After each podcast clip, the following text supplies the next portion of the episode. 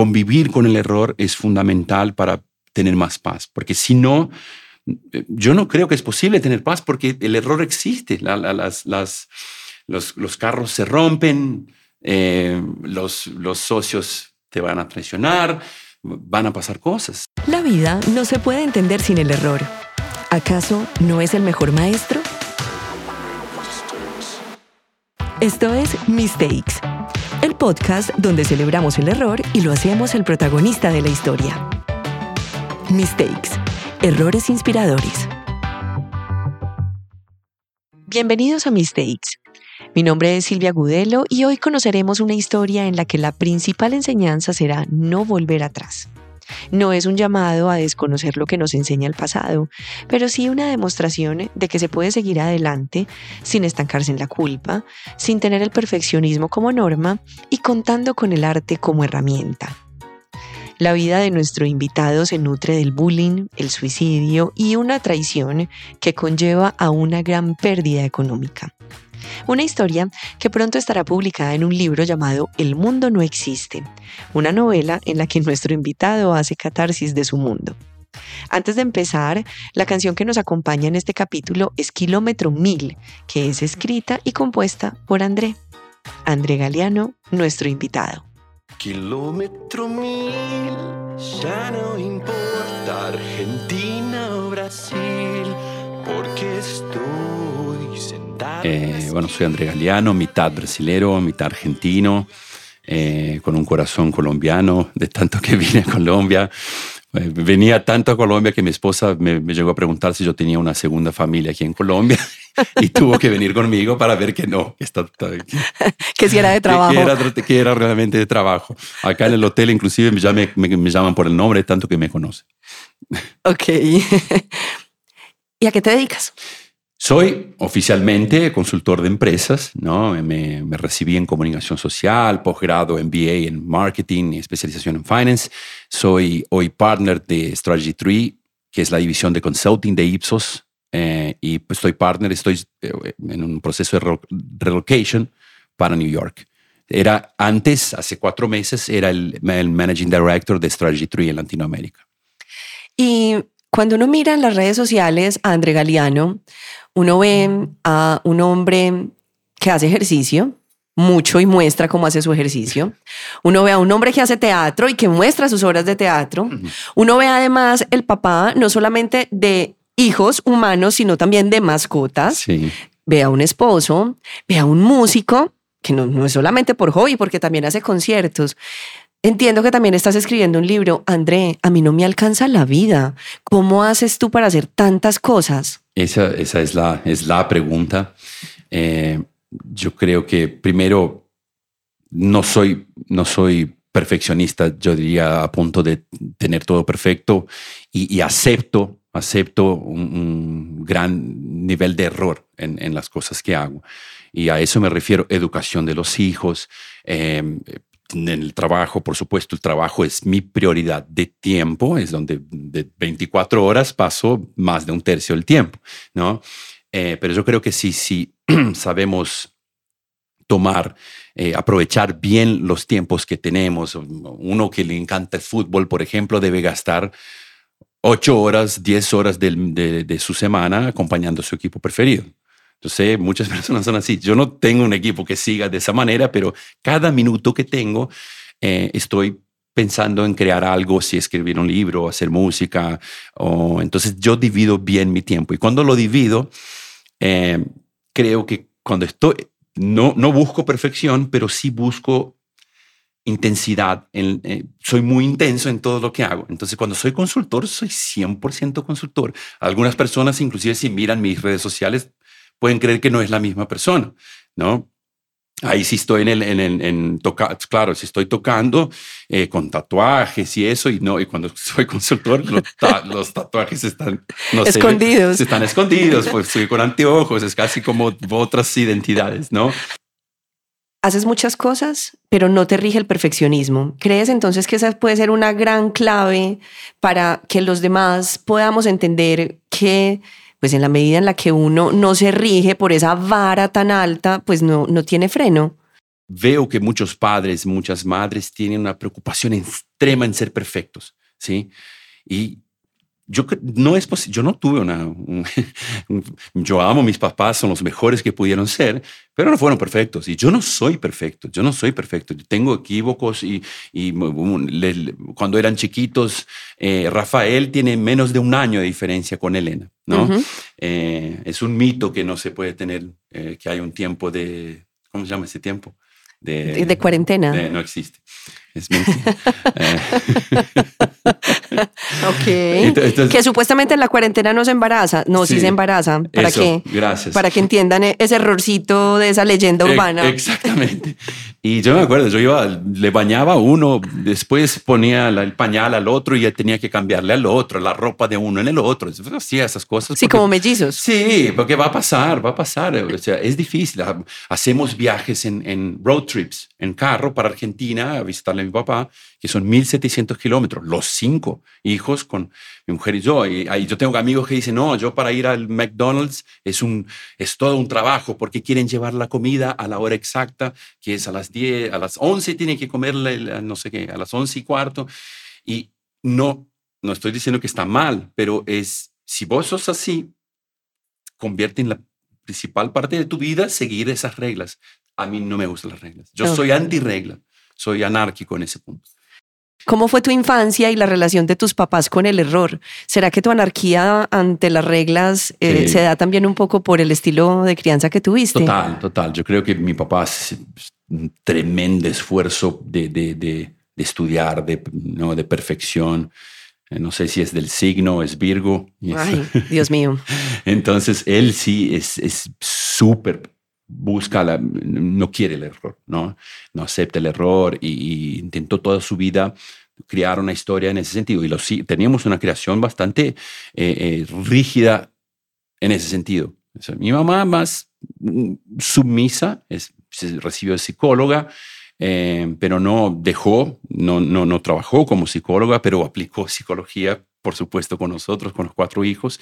Y mi papá y mi mamá, dos identidades muy opuestas. Mi papá, las reglas, ¿no? El, el, esfuerzo, estudiar. Y mi mamá también, reglas, pero no, más... Eh, em, más libre. Más libre, yo diría, sí, más libre. Entonces, eh, esa es la creación que venimos. Eh, papá también, el típico papá argentino, no sé si el típico papá argentino, pero es bravo, Ajá. Ah, sí, era súper respetado, la gente le tenía miedo, nosotros también amábamos y teníamos miedo al mismo tiempo, ¿no? Además que fue un médico muy importante. Fue, él, hizo la primera eh, desobstrucción coronaria del mundo, Eso, él fue precursor de la angioplastia. Ajá. Y es pues me, me, tuvo mestrado, PhD, libre docente, fue uno de los, uno de los cardiólogos quizás eh, eh, de, de hemodinámica, hemodinámica, más reconocidos del mundo, del mundo. Entonces nosotros crecimos con un ejemplo de esfuerzo tremendo, el esfuerzo es todo, estudiar, estudiar, estudiar, estudiar, regla, regla, regla, y las cosas no pueden, eh, no puede, si, si pincha la, la goma, la llanta, la llanta es un problema todo tiene que ser muy, muy, funcionar perfectamente. Y mi papá sufre con eso. Hasta hoy sufre con eso también, con esa manera, porque le exige demasiado. Y esa forma de, de ser de tu papá te distanció un poco en la relación que tuviste con él ya en tu adolescencia y en tu adultez. Uno normalmente también cuando ya supera los 40 empieza a hacer las paces con los padres. Sí, total. total. Total. No, yo no diría en la adolescencia porque yo fui un chico muy miedoso. Miedoso. Muy miedoso. Sufrí bullying en la escuela, sufrí muchos abusos eh, y eso me, me, me, mandó al mundo. ¿Y por qué bullying? ¿Qué te hacían? Ah, ya me tiraron a la basura. Yo eh, una vez, sí. ¿Y qué, pues, ¿qué, qué hacía que te hicieran bullying? ¿Eras tímido? Yo era diferente. Yo era diferente. Eh, y una vez en la escuela, todo el quinto grado, eh, me agarraron en la escuela y de uno por vez venía y me... Y te daba puños. Me, daba puños porque conté que era una fiesta sorpresa para la profesora asistente. No me acuerdo. Yo había viajado con mi papá y perdí esa fiesta. Y cuando llegué yo conté eso. Ah, eh, hoy es la fiesta. Me contaron que había una fiesta. Yo dije, ¿es hoy la fiesta? No, era sorpresa. Y me... Pero más que la violencia física fue la vergüenza de enfrente a las chicas que me... Porque yo siempre fui un enamorado del amor Entonces yo, yo me acuerdo que yo era enamorado con nueve años, con ocho años yo tenía amores, amores. Yo escribía cartas, poesías para las chicas, etc. Y una vez estaba con una que me gustaba hablando de libros en la biblioteca y me llega este chico y me lleva para que me peguen ahí enfrente de todos. Entonces, más que la, una violencia física, no tanto, pero me marcó mucho la, la, la exclusión. Entonces yo tuve un, un senso de pertencimiento una sensación, un sentimiento. Una necesidad de pertenecer muy fuerte que después hoy se convirtió en una necesidad de no pertenecer. No. A mí me gusta, yo no quiero estar en acorde a las reglas o a lo que los otros esperan de mí, pero me costó mucho llegar a eso, mucho. Yo me escondí mis identidades, me preguntaste la relación con mi papá, es una relación buena, eh, un amor tremendo, pero fue difícil también, fue difícil comprender la adolescencia, mi, mi rol con las chicas y yo, yo creía que yo era rechazado, yo no era bonito y, y mandaba cartas y las chicas mostraban las cartas para los otros chicos. Entonces fue terrible. Sí, porque las mujeres somos un desastre. Terrible, no todas, ¿no? Sí, pero las mujeres, sobre todo jóvenes, eh, no sé por qué nos gustan los hombres malos. Sí, por eso, por eso. Entonces, las mamás me querían, pero las chicas no. Yo era, yo era no, era el amiguito y me contaban no sé, las cosas que los hombres malos hacían y yo las, las aconsejaba. Entonces fui, fui muy infeliz. Entonces esa, esa transición viene de mi papá, de tener mucho miedo.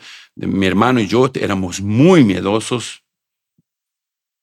Éramos muy miedosos. En la escuela nos hacían bullying. Eh, ¿A los dos igual? Sí, a los dos igual, pero creo que más. Pero también porque mi papá era tan fuerte para nosotros que no, ni le contábamos que nos hacían bullying por miedo de que fuera nuestra culpa y él no podría protegernos de esa manera. Entonces crecimos con, el, con una figura del super papá, que en mitología se puede decir que es el Saturno o Cronos, que matas. Y eso es interesante. Todos tenemos que matar a nuestros padres. Así es. Para inaugurar nuestro modelo. Entonces la síndrome de Saturno es miedo a perder el poder de los padres. Y para los hijos es ser un hijo eternamente sumiso al poder del papá. Entonces hay muchos papás famosos que tienen hijos que no logran proyectarse para la vida.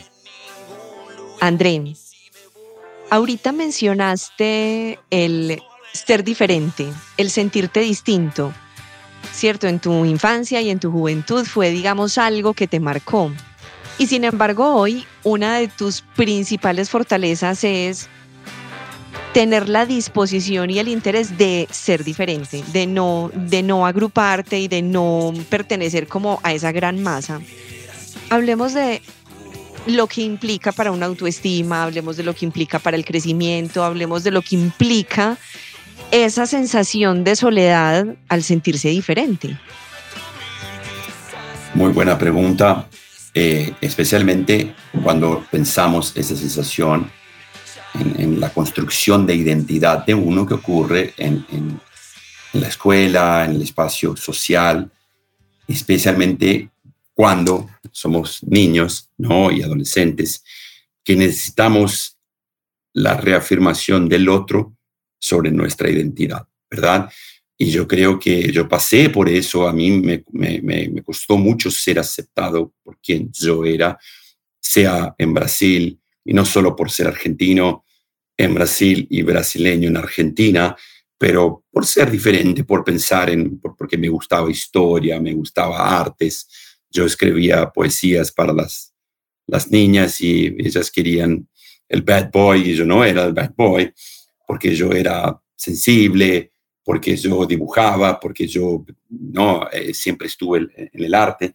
Y, yo tenía una tremenda voluntad o inclinación para pertenecer, para ser acepto y de esa manera creer que mi identidad se justificaba quién, era, ¿no? Y yo no lo tuve, ¿no? Y, yo creo que ahora con 46 años lo que cambió para mí y, de esa trayectoria es que me ayudó a darme cuenta de que la primera persona, la principal aceptación que yo debería buscar era la mía, aceptación de mí mismo, ¿no? Y, y estoy tan confortable en ser quien soy, en, en having come out of the closet, el closet social, ¿no? De la presión social, de quién debe ser, debe ser eh, que, que muchas veces termino ahora por no pertenecer, ¿no? Porque, porque no quiero simplemente pertenecer por, por pertenecer a las reglas, a cómo debe ser el mundo, qué suceso antes, que debes casarte después de los 30, MBA después de los 30, que tenés que tener un millón de dólares, que tenés que ser, que, ser esto y aquello. Toda, toda frase que empieza con tenés que, a mí ya me suena mal. Yo no tengo que nada, ¿no? Eh, yo no tengo que nada. Entonces yo, yo si, si tengo que ser algo es respetar mi autenticidad y el pequeño André que después de muchos años logré percibir que no era, no estaba equivocado, simplemente quizás no estaba en el contexto correcto y, hoy entiendo que la sociedad acepta más lo diferente, qué bueno esto para nuestros hijos, no para, para una generación más inclusiva, pero yo pasé por épocas no inclusivas y eso me costó mucho y creo que hoy ayuda a mis hijos a, en, el sentido de que puedan buscar aquello que tiene sentido para ellos más allá de lo que se espera de ellos. Un papá muy estricto, un papá muy perfeccionista, un papá casi intocable por su mismo rol de poder, o sea, era más o menos pues el presidente de la República al que nada se le puede decir. Sí, sí. Y precisamente ahí hay una carencia desde la protección, pues por el mismo temor que se le tiene a esa figura. Dos hermanos que sufren el mismo bullying, en la época más difícil que tiene cualquier persona sin identidad, que es la adolescencia. La construcción de Exactamente. ¿Qué pasa? ¿Qué pasa entonces con esa construcción de la identidad tuya y la identidad de tu hermano? Porque pues tú claramente hoy eres un hombre supremamente exitoso, has salido adelante, has tenido tu propia empresa, sé que también saliste de esa empresa sin un solo peso. No sé si vamos a alcanzar a hablar del tema, pero bueno, digamos que también has tenido tus fracasos en lo, en lo empresarial, pero más allá de eso, hoy eres un hombre que hace lo que le gusta, que tiene muchos hobbies, porque tienes muchos hobbies, con una claridad absolutamente diáfana de lo que es su identidad, pero también exitoso en, en, lo laboral. ¿Pasa lo mismo con tu hermano? Mi hermano, inclusive murió en 2019, es algo trágico porque es un, suicidio, ¿no? Eh, él, sufrió siempre con, con eh, dependencia de alcohol, alcohol y drogas. y, llegó a un extremo, fueron 20 años luchando con esa enfermedad, llegó a un extremo, se ponía peligroso, etcétera, y fue, fue, muy trágico para mí. Eso está en el libro, ¿no? que yo convertí en una historia, una, es una no es biografía, es una ficción inspirada en lo que pasó. ¿no? Él llegó muy, muy eh, en un estado de alteración muy fuerte, yo lo tuve que encerrar en su pieza para que no se fuera a la calle. No, Pero vivía solo. Él vivía con mi mamá. Yo, ¿Vivía con tu yo estaba en, la, en, el departamento de mi mamá visitando, mi mamá no estaba, llegó él. Llegó así, ¿no? Eh, muy alterado y yo, pensé, él, él, casi, él casi murió casi muchísimas veces, muchísimas cerca de la muerte, siempre. Entonces siempre vimos que podría morir en algún momento. Y yo lo encierro en su habitación y él, para que se quede y se calme, y él se tira de la, de la, de la ventana. ¿no? Entonces, la, trabajar la culpa y fue algo durísimo, durísimo. Pero el arte creo que fue una manera de, de, primero, la, mi relación con él siempre fue una relación de muchísima proximidad, muchísima. Éramos, éramos hermanos en el dolor, en el bullying, en la lucha, en la música, tuvimos bandas conjuntos, etc. ¿sí? Eh, pero eh, cuando ocurre eso, y, y claro, es eh, eh, es la culminación de, de no haber logrado superar sus propios demonios que vienen de la escuela, que viene de no tener propósito en el caso de él. Vos dijiste identidad. Yo creo que él tenía una identidad, sabía quién era, pero no sabía qué quería. ¿Qué quería?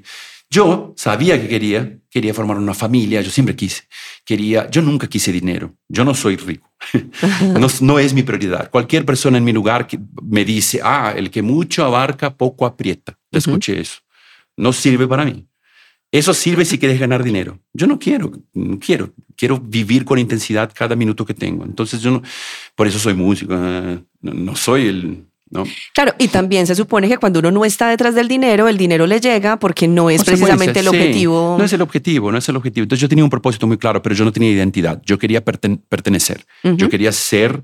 Entonces yo adaptaba mi identidad al entorno, a donde yo estaba, donde vivía, en Argentina, después me mudé al interior de Brasil, súper conservador, Bebedouro, ciudad súper conservadora, y no fui acepto porque era de afuera, ¿no? y encima argentino, llegué como argentino, me costó, tuve amigos, querida, hay gente querida ahí, pero me sufrí mucho. Entonces yo creo que la trayectoria mía y de él para, para eh, eh, enfrentar los mismos problemas de la aceptación social, de quién sos, de qué querés, culmina con, no, infelizmente, con su, con su muerte. Eh, y no, era súper talentoso, chef, hermoso. Era, era al revés, eh, diferente de mí. En la adolescencia tenía las chicas, tenía las, las, las chicas, tenía las... las eh, como, era el conquistador. Era conquistador, entraba súper seductor, todas se enamoraban. Entonces él logró la conquista social muy pronto lo que yo no logré, no, eh, pero no logró la conquista de su propósito y eso para mí es lo que lleva a ese fin trágico, ¿no? Y por eso yo me pregunto en el libro si es un fin, si es un medio, cuándo es el fin, cuándo no es. André, esta historia, pues pasaste por ella como si fuera una anécdota cualquiera, pero es absolutamente impresionante. sí. ¿Y, ¿Y qué pasa en la vida de una persona en 2019 cuando antes de COVID, sí. Sí, claro, cuando justo haciendo visita a la casa de su mamá, pues se da cuenta que su hermano se suicida. Siempre pensamos, ¿y si yo no hubiera? ¿Y si hubiera hecho? Y todo el mundo piensa eso en un caso como ese. En cualquiera, hasta en la cosa más boba. Eh, y lo único que puedo, y me costó, me sigue costando, yo siempre pienso, pienso en mi hermano todos los días, pero lo que pienso es la relación que teníamos y otros enfrentamientos que tuvimos. Mi última palabra para él es una palabra adhesiva, quédate ahí en tu habitación. y nos empujamos y todo el, mi último momento con mi hermano es un momento durísimo, ¿no? Pero ya tuve momentos así antes. Ya vi, ya lo vi cruzar la autopista para matarse, de, eh, estando loco, así, ¿no? Y después me llamó del, de la clínica para disculparse. eso yo no escuché, no pude escuchar porque está en otra dimensión y él tampoco pudo escuchar de mí. Perdóname, ¿por qué, no, ¿por qué te cerré? ¿Por qué entonces no, no hablé más? Es que tampoco soportaba, porque es muy duro convivir con una persona así. Es duro para quien sufre, pero es duro para quien está alrededor. Mi mamá no sé cómo no se murió. Mis padres se separaron seguramente por eso. Por eso, porque no, es muy duro ver un hijo que, que, se está hundiendo, ¿no? Mi hermano se fue, yo tuve un, yo lo encerré en su habitación y yo todos los días pienso, ¿y si no, y si no lo hubiera encerrado? ¿No? Podría haber vivido ¿no? ¿Qué vida hubiera siguiendo vivido? Hoy va a morir en la calle. Mi mamá piensa, ¿y si yo no hubiera hecho eso? ¿Y si no hubiera hecho aquello? Entonces, es, algo que cualquiera uno de nosotros debe pensar cuando alguien muy querido muere. Ah, ¿y si hubiera? Y esa, esa pregunta eh, exige mucho de nosotros de tal forma que no hay paz tampoco, ¿no? De, de, este lado.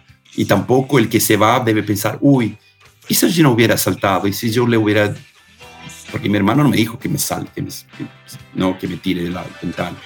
Mi hermano simplemente me encerró para que yo me calmara. Entonces, ¿qué hubiera pasado? ¿Y qué le dejé de peso a mi hermano por haber hecho eso? Puede ser una pregunta del otro lado, ¿no? Y yo conociendo a mi hermano, seguro creo que hace esa pregunta y yo quiero que él esté en paz también con esa pregunta, porque son decisiones que hacemos y que vamos haciendo y que seguimos haciendo. Nada, nada, ninguna decisión es eterna, por más que la, jornada sea eterna.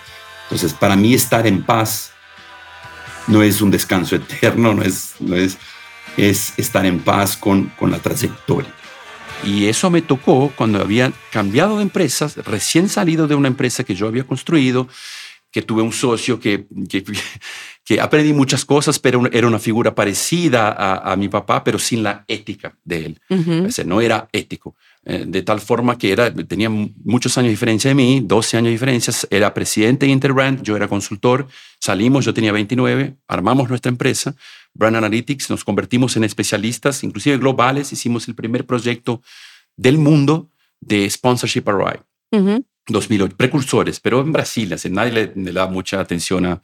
Pero nos compraron, WPP nos compra, fue un buen negocio, gané un poco ahí, pero había un earnout y en ese periodo él hacía una muy mala gestión, era el presidente todavía, el socio principal, Y yo pensé, voy a armar mi negocio adentro de, de, de Cantar. Y Ajá, como una cuando- célula. Sí, y mi célula era la más profitable, era, iba bien, el Sí, equipo era- era, contento. Era donde estaba la rentabilidad. Es, es donde está el equipo, todo el equipo me siguió. Yo fui a Ipsos y todo el equipo me siguió. Tengo a Luis acá, pero cuando salgo de, de Cantar, salgo en muy mala situación porque él, él, él me hace salir y queda, se el queda que era con- tu socio. Sí, se queda con mis clientes y con mi revenue y vende su parte con un múltiple que era para ser, ser mío. Sí. Lo perdí, lo perdí. Perdí Perdiste. como 13 años de, de, de- no, no, era mi, mi, ¿cómo se dice cuando armas tu, tu, tu Como la jubilación, como tú. Sí, eso, eso, Ujú. eso. O sea, en simultánea tienes la gran pérdida económica y dolorosa de la de ver como la faceta oculta del que era su socio y uno creería que hubiera sido una persona ética. Sí. O sea, tienes el dolor de esa, es- ese confrontamiento, esa, o esa confrontación con esta persona, pues de alguna manera me engañó. Fuera de eso, se queda con mi dinero y en simultánea pasa lo de tu hermano. sí, Y sí, entonces uno de dónde saca fuerzas para de seguir. uno de donde saca fuerzas para seguir. Y yo empezando en Ipsos, empezando, empezando en Ipsos, había empezado recién, eh, una cultura diferente, eh, un nuevo business adentro de Ipsos. Ipsos es research, es muy buena y, y quiere invertir en consulting, pero no lo entiende. Entonces, todo eso al mismo tiempo eh, ya era por sí solo un reto construir Strategy Tree en Ipsos. Y me pasa, vengo desde esa salida triste económica, impacto económico realmente Ujú. para mí. Me costó mucho recuperarme. eh, sigo recuperándome económicamente. De eso. Claro. Sigo, porque perdí. Si después de su muerte física, todo el, el- el- el- el trastorno que pasaba mi madre, de verlo todos los días sufriendo, de, llamadas de madrugada, ¿no? Eh, que lo lastimaban, o que estaba en la cárcel, o que estaba siempre ensayando su muerte. Es como morirse un poco todos los días. Claro que existe un, un, un alivio, pues ¿no? Claro que existe, uno no, no, no deja de reconocer. Eh, y hay un abismo entre la sensación, aceptar la sensación de más paz después de la muerte de uno entre desear la muerte de uno. O sea, porque uno nunca va a desear algo trágico, siempre va a desear la, la, eh, mejora de una situación, ¿no? Eh, en vida. Y, y- pero entiendo entiendo eh, que una familia pueda sentir eso, eso pa- pasó entre nosotros, pensamos, pensamos, bueno, ahora, eh, ahora está en paz. Uno frecuentemente dice que descanse en paz, ¿verdad? Eh, yo no digo más eso. Yo no digo en, en inglés rest in peace, en castellano descanse en paz, porque mi concepto de muerte no es que estamos descansando y yo- el progreso es continuo, el agua, el agua, el agua no muere, somos hechos de agua, el agua sigue, ¿no? Per- percorre su camino, se transforma y yo creo que estamos en constante evolución, sea en forma de ángel, de espíritu, como lo quieras llamar. Yo creo que seguimos eternamente, porque si es infinito, no, no, no hay fin. Uno debe imaginarse ¿no? en, en la intimidad de los pensamientos de las personas. Cuántas fantasías, inclusive de, de, de- juez, ¿no? De personas más saludables tendrán sus fantasías. Yo creo que todos estamos expuestos. Y personas menos saludables transformarán las fantasías en sentencia. Muy fácil sentenciar, ¿no? Él es culpable, no supo eh, tratar la situación y seguramente habré escuchado eso de manera implícita o explícita. Eh, me importaría, me dolería mucho si fuera de mi familia, eh, mi padre o mi madre, no, no, no ocurrió. Ah, sería un dolor fuerte más allá que yo, pero el dolor peor es el mío. Yo dije que la peor la peor, el peor juez somos nosotros mismos, ¿no? Y yo no hay un día que no piense, ¿por qué no abrí la puerta? Todos los días. Todos los días pienso, ¿por qué no abrí la puerta? Eh, y me van a decir los que me quieran ayudar y dar parte de espíritu, no es tu culpa, y, y- y está bien, y yo tampoco creo yo, que tengo la, la responsabilidad de, de, de, de, que él se haya tirado en la ventana, pero sí, para siempre voy a pensar, ¿por qué no abrir la puerta? Yo sé que lo que me guía hacia mi hermano, pienso que es exactamente lo que lo está guiando ahora hacia mí, es el amor que teníamos por nosotros mismo en el caos, en la tormenta. Eh, yo pido perdón casi todos los días. Y yo creo que él debe pedir perdón también casi todos los días por decir, mira, lo hice a mi hermano pensar que él me mató. Y no quiero que piense eso y lo veo sufriendo así. Entonces, en ese dolor colectivo creo que podemos encontrar paz. Sin embargo, no es una paz perfecta porque, porque si somos humanos y existe el dolor junto con el amor.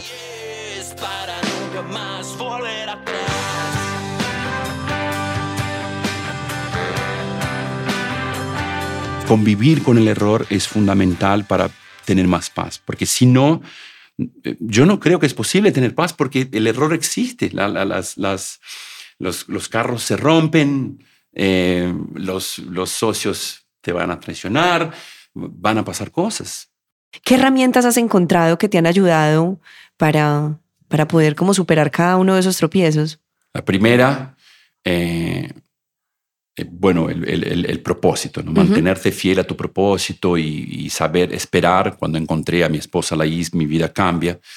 Empiezo a tener una familia feliz, también con sus retos, por supuesto. No es una relación perfecta, sino, no, no pero es, es No existe, perfecta ¿no? para mí, es Ajá. perfecta para mí. Eh, tengo 25 años de análisis.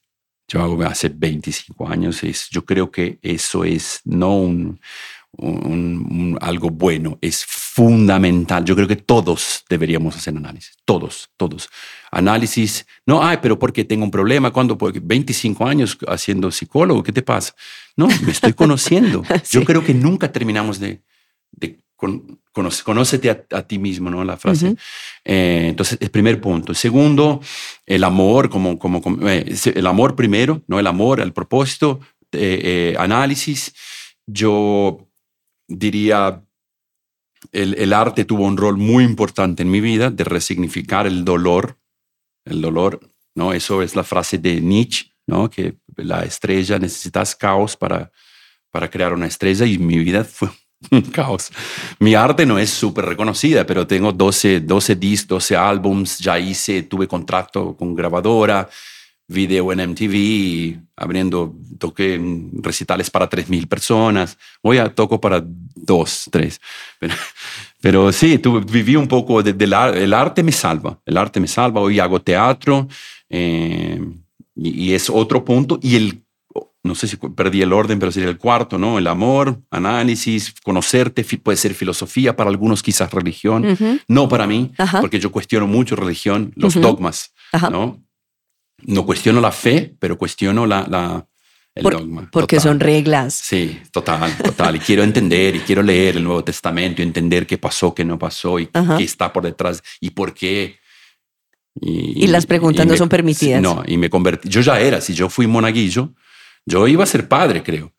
Yo cuando era chiquito en, en Argentina, en el Don Bosco, estudiaba en el Don Bosco, colegio de varones, solo varones religiosos, íbamos marchando por con la... Y yo era el monaguillo principal y yo hablaba con el padre. Yo leí toda la Biblia con 12 años y le preguntaba, pero ¿por qué Dios castigó a, a- a- a- Sodoma y Gomorra? No había gente justa, ya no, pero para que se realice la justicia. Pero si Dios es perfecto, ¿por qué permitió que, que, que- que hubiera imperfección? Entonces no es imperfecto por lógica, Ajá. solamente por lógica. No, no, no, no podemos preguntar esas cosas, no sé. Entonces yo fui súper católico, súper. Casi fui padre, ¿no? Eh, y no, ahora tengo, yo soy, eh, diría, agnóstico. No, no tengo la prepotencia de decir Dios no existe. Yo no, no, no puedo llegar a, a afirmar eso. Pero no creo en el Dios de las Escrituras, no en ese Dios, no para mí, ¿no? Eh, hablamos de religión, ahora voy a hablar del cuarto punto. Religión, filosofía, análisis, cuál sea la herramienta. Ajá. Y el último es salud física. Yo con 40 años, en 2019, estaba gordo, estaba con prediabético, con colesterol altísimo, pesaba 90 kilos, no, no estaba bien. Y empecé a entrenar. Eso cambió y no me gusta. Yo no voy a decir me encanta entrenar. Yo, yo saco fotos y eso más para motivarme a mí mismo. Hoy, hoy me encanta. Hoy nunca fui tan feliz conmigo, con mi cuerpo, con 46 años, ¿no? Y mejoraron todos mis exámenes. No tengo, no soy más prediabético. Mejoró, adelgaz, perdí como 15 kilos y convertí parte de eso en, en masa Muscular, m- ujú. muscular Ajá. entrenando. Me cuesta muchísimo ir a entrenar, muchísimo. ¿Y cómo entrenas? Pero encontré un espacio. Yo no, es en el almuerzo. Porque es el mejor momento porque ahí gano dos días con eso.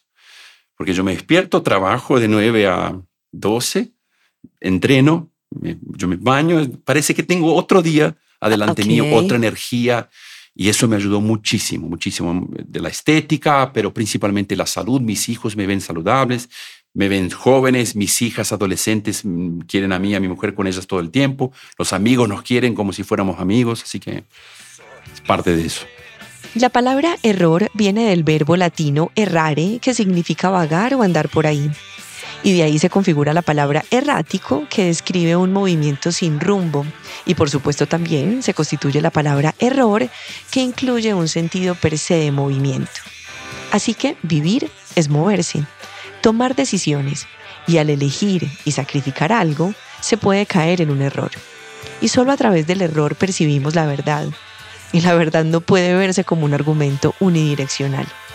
El desafío es edificar nuestra seguridad para que celebremos sentirnos diferentes, para que podamos poner en silencio todos esos hubiera de nuestra mente y podamos movernos en balance. que, que vivimos en un mundo donde uno no puede ser 100% autocentrado, ¿no? Yo sí pienso que la motivación debe ser intrínseca y no extrínse- extrínseca. ¿Se, se entiende? ¿No? Y mi motivación hoy es intrínseca, es, es en función a, a, mismo lo que me mueve y mi motivación es en función a mi autopercepción. Eso se aplica a una presentación a clientes, esto se aplica a un concierto, donde yo hago un concierto y puede haber personas que no les está gustando, pero yo creo en mi arte, creo en mi música, creo en mi mensaje. Esto se aplica a un post en internet que yo haga y pueda ser polémico, y muchas veces lo son porque me gusta polemizar. Eh, pero uno no puede vivir sin, sin una referencia externa, ¿no? Entonces, yo diría, uh, contestando a tu pregunta, que hoy me es más fácil eh, eh, convivir con la, con la opinión contraria, mismo negativa, porque tengo una seguridad de, las cosas que hago, pero no significa que yo sea inmune, porque claro, ¿quién, quién, ¿a quién no le gusta eh, tener un buen impacto? ¿A quién no le gusta ser bien percibido? ¿A quién no le gusta escuchar cosas buenas? ¿no?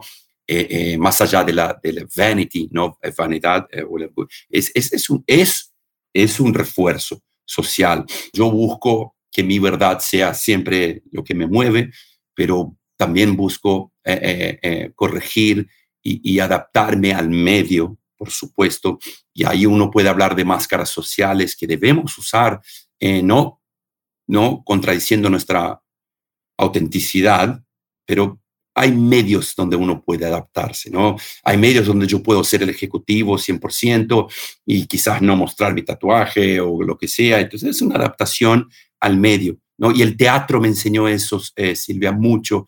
Cuando estás en un personaje diferente, son, son máscaras sociales que debemos usar y que nos, con las cuales nos sentiremos confortables. Debemos sentirnos confortables, mismo que sea un chisme, que pone uno triste, claro, pero, pero eh, eh, entonces es encontrar el balance ideal entre preservar tu identidad y escuchar lo que dicen de ti, lo que piensan de ti, a ver si estás adecuado a la, al eco, ¿no? El eco de, las, de, lo, de lo que dices que, que, que, resuene algo positivo, a veces no va a ser positivo y debemos est estar listos para lidiar con situaciones así, por supuesto.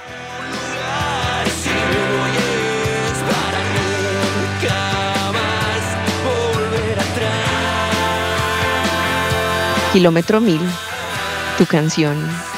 Y de esa estrofa me parece absolutamente relevante el no volver atrás. Yo quiero entender como filosofía de vida para ti, ¿qué es eso de no volver atrás? convivir en paz con tus errores.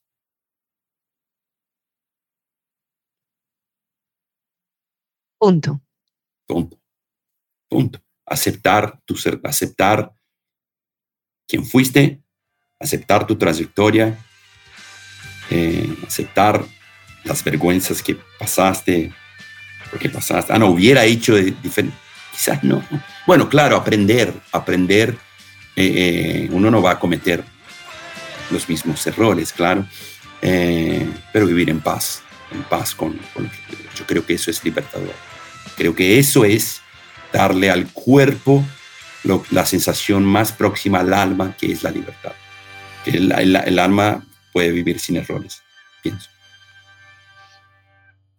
Síguenos en Instagram en mistakes-latam, en LinkedIn Mistakes Errores Inspiradores y por supuesto en las demás plataformas y redes sociales. Mistakes, Errores Inspiradores. Una iniciativa de Heart, Marcas Más Humanas y Silvia Agudelo. Produce expertaudiobranding.com.